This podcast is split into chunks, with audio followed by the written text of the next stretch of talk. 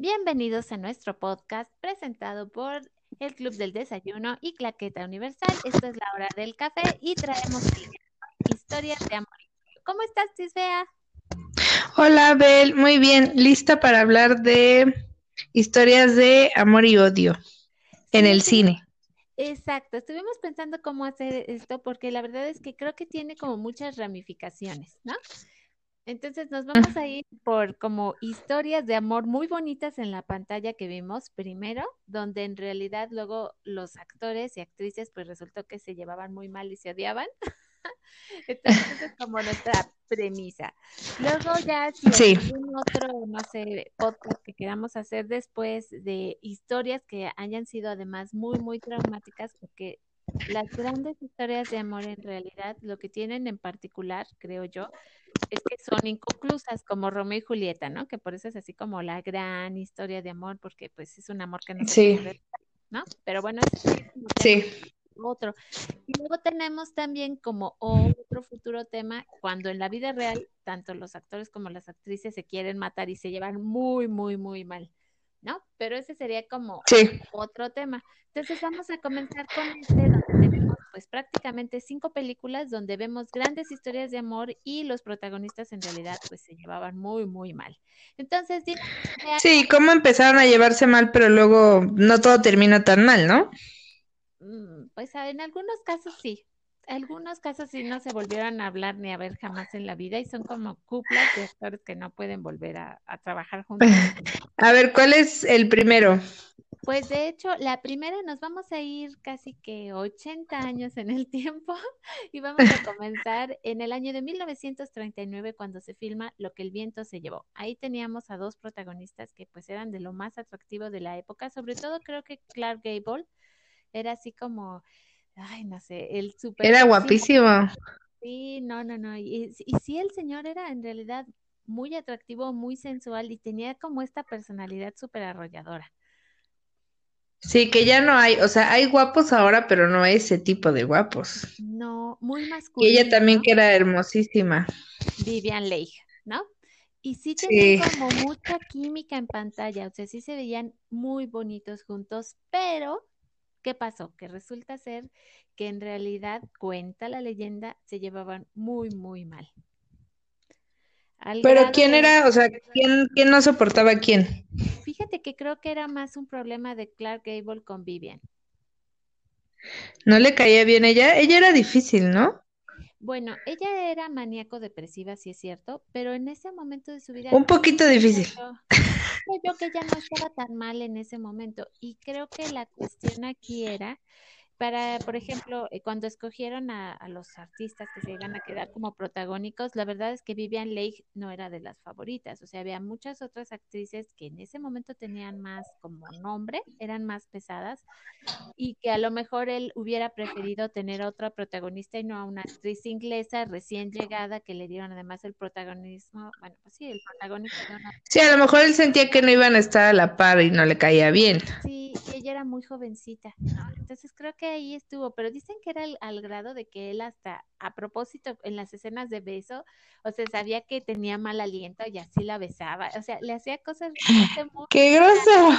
Sí, fue muy mula con ella. La verdad es que sí, él fue especialmente duro. Pero también yo creo que esa tensión que generaba ayudó a que en pantalla se, pues sí se notara. E-, es raro porque se supone que el personaje de él muere por ella, ¿no?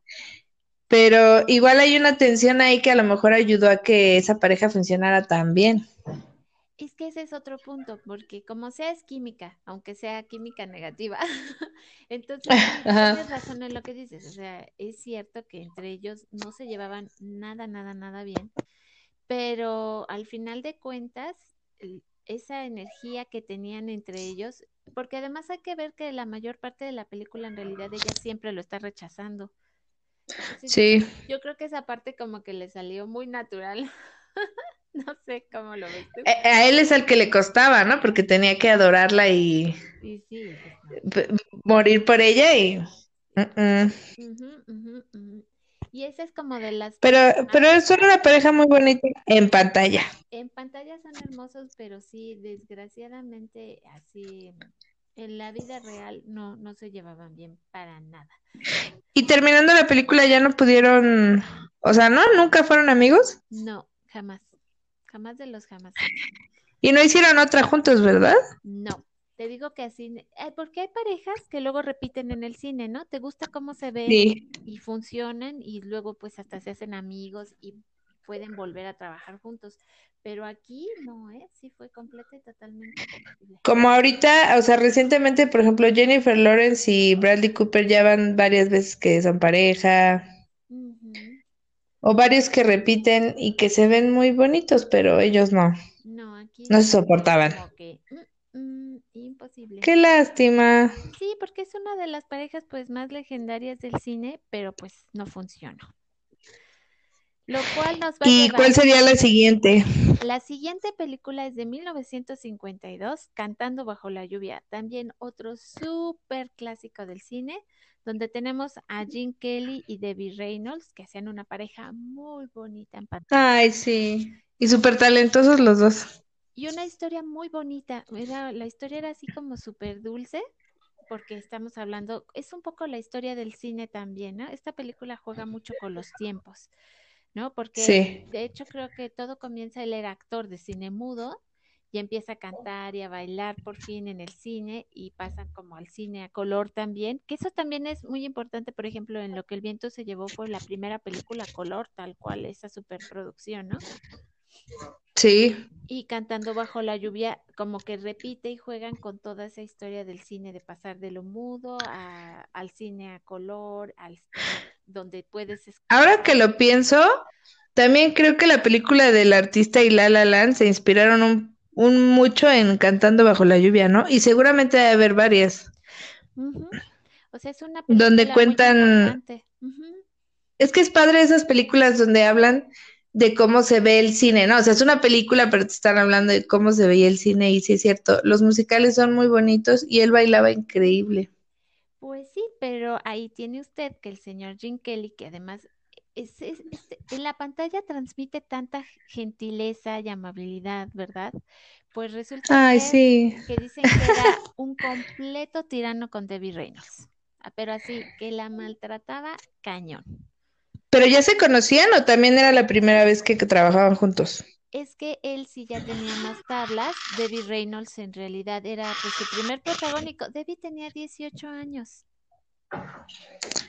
¿En serio? No sabía. Sí, entonces la lanzaron al ruedo así tal cual con una persona como Gene Kelly. Pasó un poco como con Clark Gable y Vivian Leigh.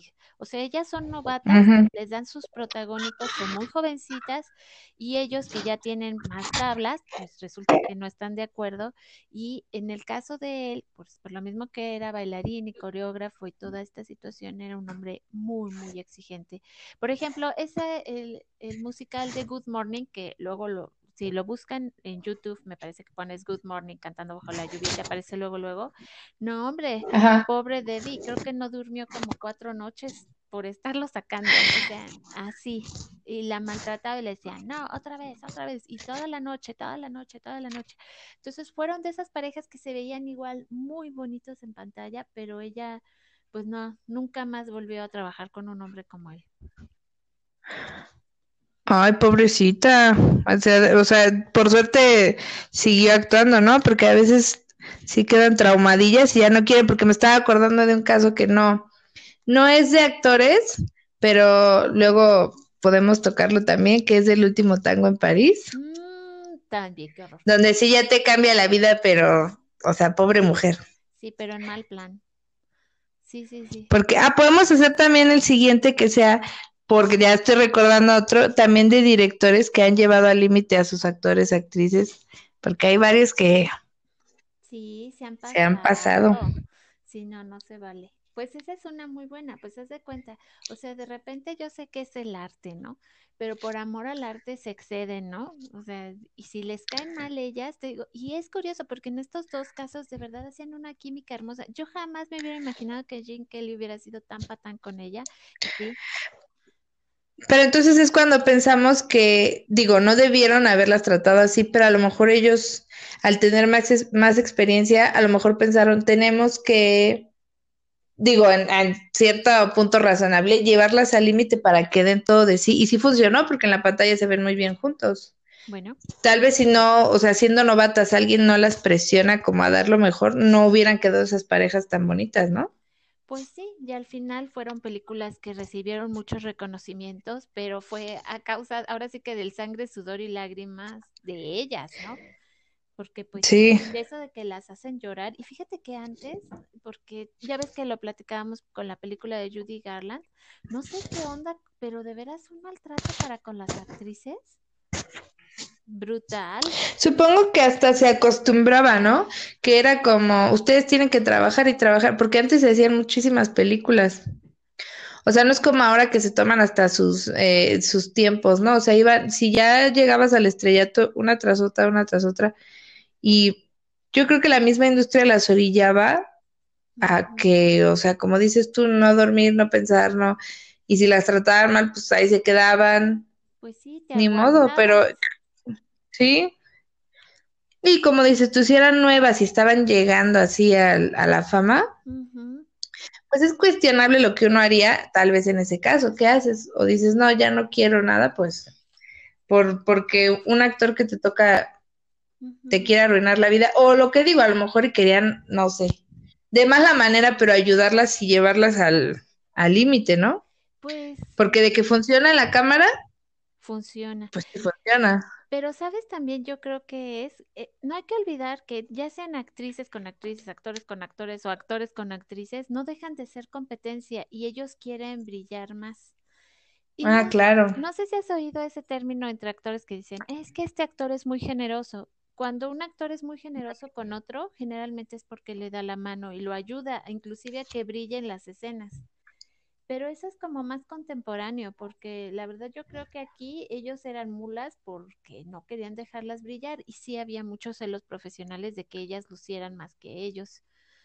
Digo, el trabajo se pues tenía que cumplir a como fuera, ¿no? Pero aquí sí se notaba mucho ese como celo profesional.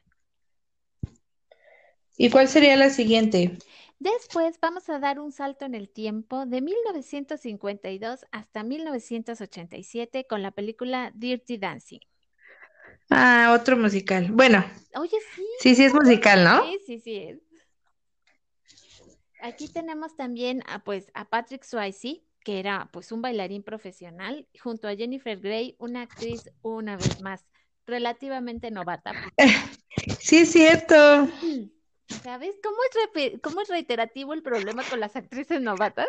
Aparte de Patrick, era como que todavía era un más bailarín que actor, ¿no? O sea, era buen actor, pero creo que lo suyo, lo suyo. Era bailarín. O sea, es que era un gran bailarín. Sí.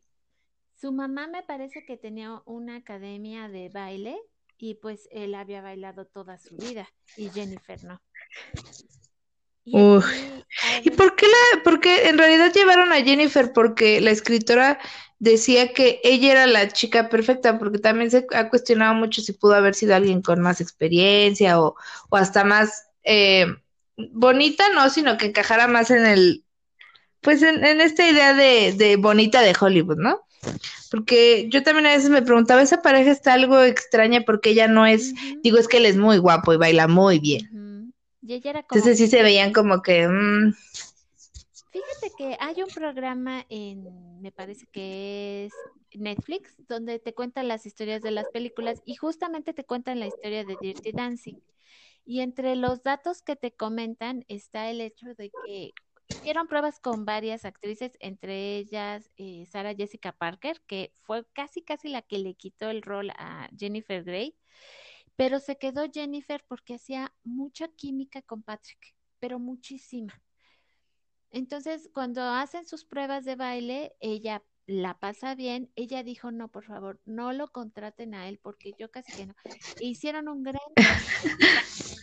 porque que ellos ya habían trabajado antes en 1984 en otra película llamada Red Down y desde ahí habían Sí, pero no tenía nada que ver con baile, ¿no? No, esa era una, era como, me parece que era como una película. Como de guerra, ¿no? Algo así. Y no, pues no, ahí chocaron a que horrible.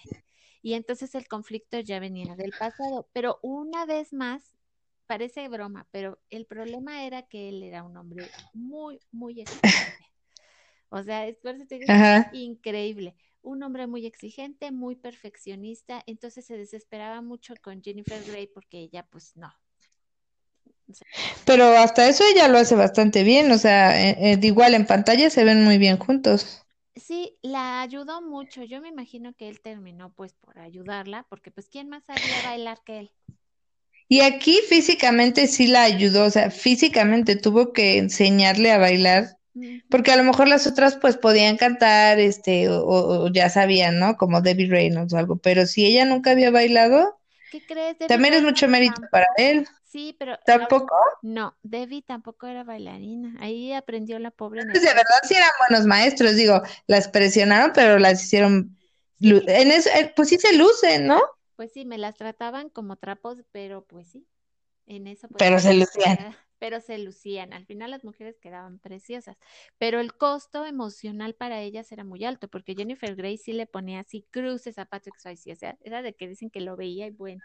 Hasta que, pero aquí creo que la cosa fue un poco más profesional porque sí dicen que se dieron así como un encerrón y lograron terminar la película porque era una cuestión muy, muy difícil entre ellos. Así Ah, sí, como que dijeron, a ver, esto tiene que salir a pesar de nuestros problemas, ¿no? sí, porque no, ya era mucho. Porque yo también lo vi y era como que sí, él era muy exigente, pero en un punto después de que tuvieron esa plática, pudieron como decir, ok, tal vez no nos adoremos, pero vamos a ser buenos compañeros. O sea, tenemos que sacar esto porque era un compromiso muy grande. Además, esa película, como todas, en el caso de Dirty Dancing, la verdad es que nadie esperaba nada de esa película, pero se fue haciendo Sí, mágicamente y tuvieron un éxito muy, muy grande. O sea, sí, al principio nadie quería comprar la historia y la terminó comprando así como una productora chiquita que según yo hacía producciones o este cine para la tele, ¿no? ujú, pero así como, ujú. Entonces, esa historia pues es bonita dentro de todo porque una película de la que no se esperaba nada, con una gran exigencia de parte de los dos protagonistas, porque te digo, en realidad Ahí sí es donde se ve el profesionalismo, porque decir, híjole, no lo soporto para nada, pero lo voy a sacar. O sea, mujer, Claro. o sea, se merecía ella, y él también, ¿no? Del decir, oh, tampoco la aguanto, ¿no? Porque vamos a pensarlo por los dos lados. O sea, es lo que te digo, hay veces que ves personas, conoces personas y haces así amistad súper padre con ellos, y hay veces que no pasa, y tienes que trabajar meses con esa persona, ¿no? Sí, imagínate lo difícil que ha de ser y tener que reflejar otras emociones, ¿no? Y, y amarla y oh, no, qué difícil. Por eso decimos que del amor al odio de verdad hay un paso, o sea, de- literal, no la soportas o no lo soportas, pero tienes que trabajar con esa persona, pues sí, sí se Pero merece. mira qué raro que los tres casos que llevamos, extrañamente en las películas, en el cine, en pantalla, se, se veían muy bien. Se veían muy bien, pero por atrás había toda una historia de tormento, de no, no te soporto, pero bueno, lo vamos a sacar. Y ellos, ellos con ellas, que, que como dices tú, qué raro, ¿no? Sí. Y después de eso, no, ¿eh? Nunca jamás en la vida, ni por error se vuelven a hablar, ni nada. O sea, es así Pero como, es que les tocaron también, mira, el patrón aquí también fu- fueron tres chicas, tres actrices que estaban empezando con tres que ya eran expertos en alguna rama, ¿no? En el baile, entonces, qué difícil. La verdad que sí. Para ellas y pues también me imagino que para ellos, pero aquí también hablábamos un poco lo que te decía, ¿no? Del ego masculino, de, ah, no es que ella es muy joven, o sea, ¿por qué no? ¿Y por qué me la pones? Sí, como dices, tú son competencia todos. Al final de cuentas, sí, ¿no? Lo cual nos va a llevar a nuestra siguiente película, que esa creo que ya la puedes mencionar tú. Es una película del año 2000, Sí, que se llama Prueba de Vida, ujú, ¿verdad? Ahí, ahí el caso era lo contrario, si te das cuenta, porque aquí tenemos a Meg Ryan, que ella era una super actriz, con un actor Sí, que estaba empezando a irle bien, así chiquillo, el Russell Crowe. Pero no la puedo culpar porque la verdad me declaro no fanática de Russell Crowe, nunca me ha caído bien. Entonces la entiendo. Ah, Pero aquí lo que no me cae bien, no me cae bien. Pero fíjate, aquí lo que sucedió fue muy feo porque se conocen. Ella le encanta Russell Crowe, así. Abandona a su esposo Dennis Quaid para tener un romance con él en el set. Que o sea, ella era esposa de Dennis Quaid en ese momento. sí estaba casada con él y Otro que prácticamente, también no soporto. sí, para que veas, o sea, tú, o sea, no O sea, yo la, la voy a entender. vas a comprender. La voy a entender. Pues sí, tienen un romance, además la historia, pues también, me parece que en la historia él está salvando a su esposo y pues se enreda con ella y luego Ajá. pues no se pueden quedar juntos, o sea, al final de cuentas es una historia de amor, pero aquí la cuestión, y creo que sí estuvo mal de parte de él, es que cuando ella ya había dejado al marido, le había dado todo, pues la dejó o sea, literal, O sea, termina la película. Ajá. Y ahí, ahí ellos empiezan a tener una relación. No, todavía la tuvieron entre la película, mientras la hacían. Y cuando se termina la película, ella, él ya le dice bye a Meg Ryan, Así fue. ya que había dejado al marido. Ajá. ¿Por qué hizo eso? Esa es una perradota, discúlpenme, pero no tiene otro nombre. O sea, ahí siento más bien que él la usó a ella, ¿no? Ah, claro, o sea, mientras estaban filmando, la conquistó, dijo, esta mujer es muy famosa, porque Meg Ryan ya era Meg Ryan, y luego la deja y botada. Sí, Supongo que no se pueden ver ni en pintura, ¿no? no, jamás. O sea, de esas parejas que nunca más en la vida, porque eso también tienen en particular todas estas parejas. Digo, exceptuando a, a Patrick. Swayze y a Jennifer Grey que trabajaron antes de hacer Dirty Dancing, después de eso nunca más Sí. volvieron a trabajar juntos. Y aquí pasa lo mismo. Russell Crowe no vuelve a trabajar jamás con Meg Ryan porque pues la dejó en un ridículo impresionante. Oye, qué poca. ¿Y ella pudo, pudo volver con Dennis Quaid o ya quedó soltera y feliz? No, pues después de eso es cuando Meg Ryan entra así en una crisis horrible que se deshace la cara, se hace una cirugía en los labios y quedó horrible. Hizo otra Oh, película, o sea, ella cambió completamente después del romance con él.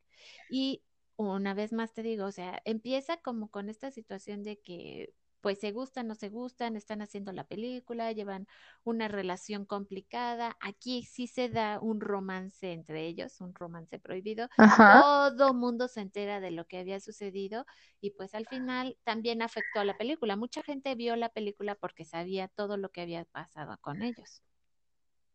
Pero en realidad puede ni siquiera ser tan buena, sino que solo era el morbo, ¿no? Claro, era también ver el, el morbo de decir, ay, ella dejó al marido por este, ¿no? O sea, la verdad. O sea, la utilizó y luego la dejó bien, gracias, Sí, sin marido y sin nada. Y aparte no, no es una, pues no es tan buena película. pues no, pero se hizo O sea, no es como las otras tres que mencionamos que son así icónicas, todo el mundo las conoce. Esta lo que tiene que la hizo muy especial es que fue como el final de la carrera de Meg Ryan.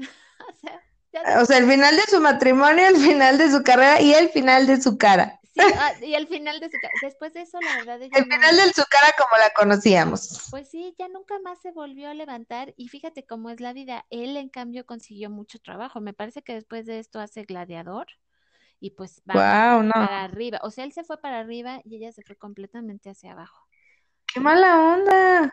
Sí, una muy, muy triste es otra vez él, Ujú. otra vez él, este, arruinándola a ella. ¿Te das cuenta cómo es un Después de eso, a ella ya no le fue tan bien. Yo vi No. algunas películas con ella, pero ya no era lo mismo, ya no, ni eran buenas historias. Y, y ella, como nuestra querida Renée Zellweger, se cambió la cara a tal modo que ya es sí. otra persona. Y qué pena porque Meg tenía una cara y un pelo precioso.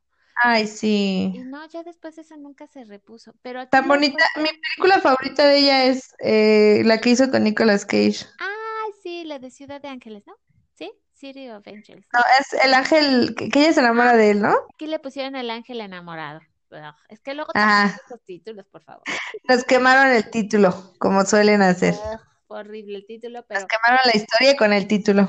pero fíjate que yo que sí recuerdo Prueba de Vida, sí era una película bonita. O sea, la historia de amor era bonita entre ellos porque al final de cuentas, pues él, ya sabes, es el héroe y está tratando de salvar al marido. Y, o sea, sí era una historia impactante y bonita. O sea, sí estaba padre por ese lado. Pero yo creo que lo malo es que ella sí se mega hiper enamoró de él porque Pues sí.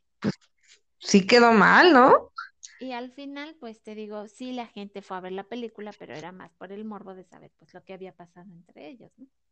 Y ahorita Russell Crowe ya está casado, ¿no? Sí, pero ya ves que dicen que no es por nada, pero dicen que tiene muy mal genio. Otra característica también casi de todos. Bueno, Patrick Swayze creo que no tenía tan mal genio, pero No, él solo era muy perfeccionista como buen bailarín, ¿no? Yo creo. Sí, sí, pero mm, tanto de Gene Kelly como de Clark Gable, y híjole, sí dicen que pues muy mal genio, ¿eh? O sea, no, en general en sus producciones, que luego debemos de hablar de Son los tóxicos. Sí, de actores que dicen que de verdad son insoportables para trabajar. Uy, tenemos que hacer una de actores y una de actrices porque hay varias. Sí, que dicen que son una pesadilla. Bueno, pues ahí entran también. Lo cual nos lleva ahora sí a nuestra última película de esta lista, que es Ay, tan bonita. The Notebook. O sea, o como, o como le dicen aquí, el diario de una pasión. Ay, yo te juro que cuando oía ese título me imaginaba una película medio porno. Yo decía, no, esa mejor no la Yo veo. también, pero pues no sé, el que pone los títulos en este país no, no, Pues no sabe lo que hace. Ok, yo entiendo que en español el cuaderno no te decía mucho, ¿no? Pero, híjole, pues, Bueno, pero mejor, este título no está tan mal porque va un poco pegado. Ya ves que luego sí ponen unas cosas que ni al caso. pues yo le hubiera puesto el diario de nuestro amor. No sé, una cosa menos fea. O, o el diario de Noah, o, ah, no, pues bueno, no es de él, hubiera pero sido bueno, bonito. sí. Sí, no.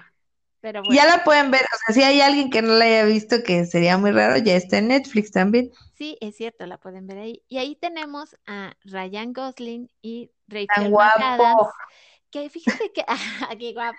No, ella era hermosa, hermosa. Y que de hecho últimamente Ah, es todavía. Rachel como que también ya no ha hecho gran cosa. Lo último que supimos es que igual se casó con un chavo así como de producción. O sea, no me acuerdo si él era camarógrafo o de fotografía o algo así. Ah, sí, hay varias que les gusta, ¿no? Como, bueno, no ser actor, pero me casaré con el de las luces. Haz de cuenta, va pues Julia Roberts, pero bueno, esa es otra historia.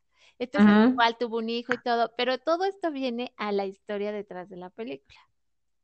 Que como tú bien has de cuéntame. saber, se odiaban. Así, pero dicen que no se podían ni ver. Era una cosa así de, te detesto. Si te escupo un ojo. O sea, se llevaban muy, muy. Oye, qué difícil odiarse y contar esa historia que está llena de ternura y de cosas hermosas, porque es una historia bonita, pero sobre todo muy tierna, ¿no? Y muy linda y de un amor que traspasa el tiempo, bla, bla, y odiándose. Sí, pues sí. Ellos fueron de ese caso. Que creo que Es que yo he escuchado que a pesar de que él es muy guapo, también tiene, es otro que tiene carácter medio extraño. Ay, sí, estos actores que se meten así súper en el rol y ya te quieren así. No, es que, ¿sabes que son muy Porque ella se me hace más alivianada, ¿no? Ella, yo también creo Creo que que es más amable. Pero sabes que ella también venía de hacer como mucha comedia, ¿no? Ella era como u- una actriz más juvenil. Él también venía como del club de Mickey Mouse, en serio, o sea, Sí, o sea, que no se haga. él, eh, pero él ya se sentía como en carácter de yo me voy a ganar un premio de la academia que todavía no le pasa. Pero lo sigue intentando. pero él ya se veía, ¿no? Él dijo yo, y entonces sí, era una cuestión muy fuerte entre ellos dos. Al punto que sí, igual que digamos Patrick Swayze y Jennifer Grey se tuvieron que dar un encerrón para intentar arreglar sus problemas, porque era una cosa que dicen que no, por Dios, no. Oye, pobres de toda la producción, ¿no? ¿Te imaginas estar soportando No, sí. los desplantes de esos? Ay, no, es que es que eh, parece fácil, pero imagínate cuando ya llegan al punto que son groseros, se avientan cosas, porque llega a pasar y ellos dos eran así Sí, o sea, contener esas fuerzas. Y aquí sucedió algo muy, muy simpático con ellos dos, porque hasta que terminan la película, empiezan a tener una relación romántica. O sea, el encerrón funcionó. Ah, funcionó. Terminan la película, por fin, ¿no? Dicen ya, Dios mío, por Pero eh, exactamente, sé que anduvieron, pero no sé quién buscó a quién. Tú sabes, o sea, quién dijo, ya no te odio, ahora quiero estar contigo. Pues yo me imagino que en el tiempo de la postproducción de la película se encuentran y empiezan a llevarse mejor. Pero fíjate qué curioso, fue hasta que dejaron de trabajar juntos. O sea, el tiempo que trabajaron juntos fue imposible. Fue cuando termina O sea, no podían. A lo mejor eso, a lo mejor trabajando eran personas horribles. Yo pienso que sí. ¿No? Y yo pienso que era él. Ah,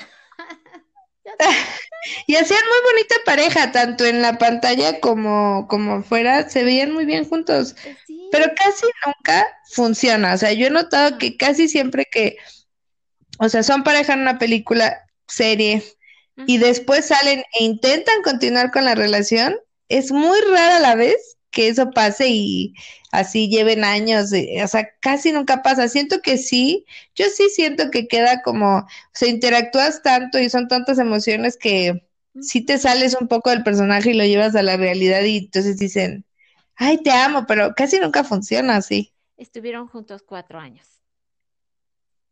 Sí, pero ¿y ahora? Ahora, ah, fíjate que ahí también yo siento una vez más que él le hizo la perrada a ella, porque la deja y se va con Eva Méndez e inmediatamente empieza a Ah, es cierto. O sea, ¿cómo crees? Eva Méndez Y con ella, con Eva sí tuvo ya hijos, ¿no? dos hijas, tuvo dos hijitas. Entonces dije, híjole, Yo la verdad, la verdad, si hubiera sido Ryan Gosling, no hubiera cambiado a Rachel por Eva Méndez, pero bueno. Pero bueno, ahora sí que así son los gustos. Y pues te digo, lo que tienen en común casi todas estas parejas es que se llevan mal en algún punto, que también puede ser analizando sobre todo en el caso de las dos últimas dos eh, películas, las últimas dos, que son Pruebas de. Vida con Russell Crowe y Meg Ryan, y en el caso de, de Notebook con Ryan Gosling y Rachel McAdams, que sí se llegan a, a tener un romance, que digo, no llega a ningún lado, pero sí llegan a enamorarse, tal vez pudo haber sucedido que en los otros eh, casos también hubiera pues mucha pasión de por medio, por lo que te decía, o sea, en realidad del odio al amor hay un paso. Sí, pero en estos dos últimos casos, ellos fueron los que, pues después las dejaron, vaya. O sea, Y una traición bien fea, oye, eso no se hace.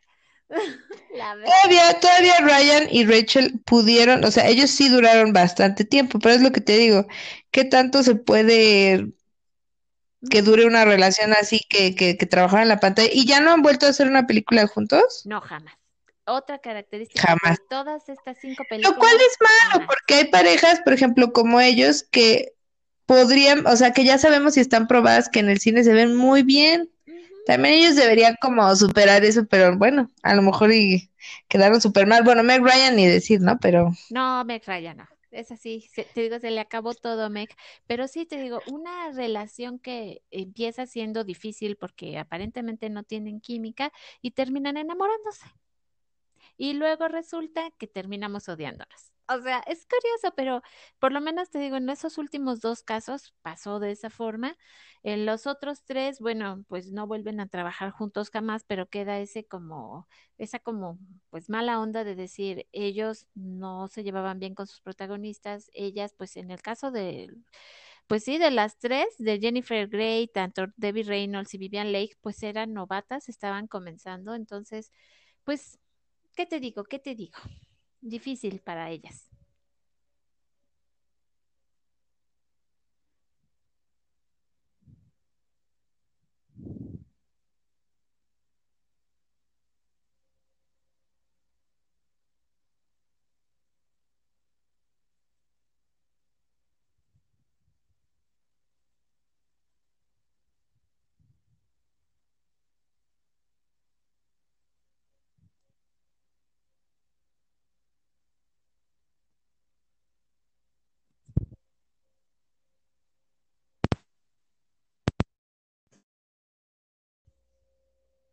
Hola. hola. Es que como que se quedó sin sonido. No, yo, tú te quedaste sin hablar. Porque ya no había nada. Entonces, bueno, fíjate para que editamos. esto y sea lo menos posible. Ok, y ya de la menos. Bueno, entonces esta fue la hora del café dedicados a, ahora sí que, ¿cómo era? ¿Del amor al odio y solo un paso o del amor al odio? Sí, o historias de amor y odio. Ah, historias de amor y odio, era ese nuestro tema. Empezamos con una historia de amor que por atrás, la verdad es que era odio absoluto, entonces Sí. nunca, nunca se sabe. Pero bueno, la próxima semana vamos a tener otro tema que vamos a elegir. ¿Qué, qué dijimos que íbamos a hacer la próxima semana? Pues podría ser también, eh, podemos hacer uno que ya contenga a los dos, que sea actrices y actores que son insoportables Ay, y las cosas que han hecho, porque hay varios. Sí, sí, sí, sí, sí, ese me gusta mucho. Pues mira, para dar un adelanto, acabo de ver en la mañana que estaban en el show de Graham Norton, Margot Robbie y Jim Carrey.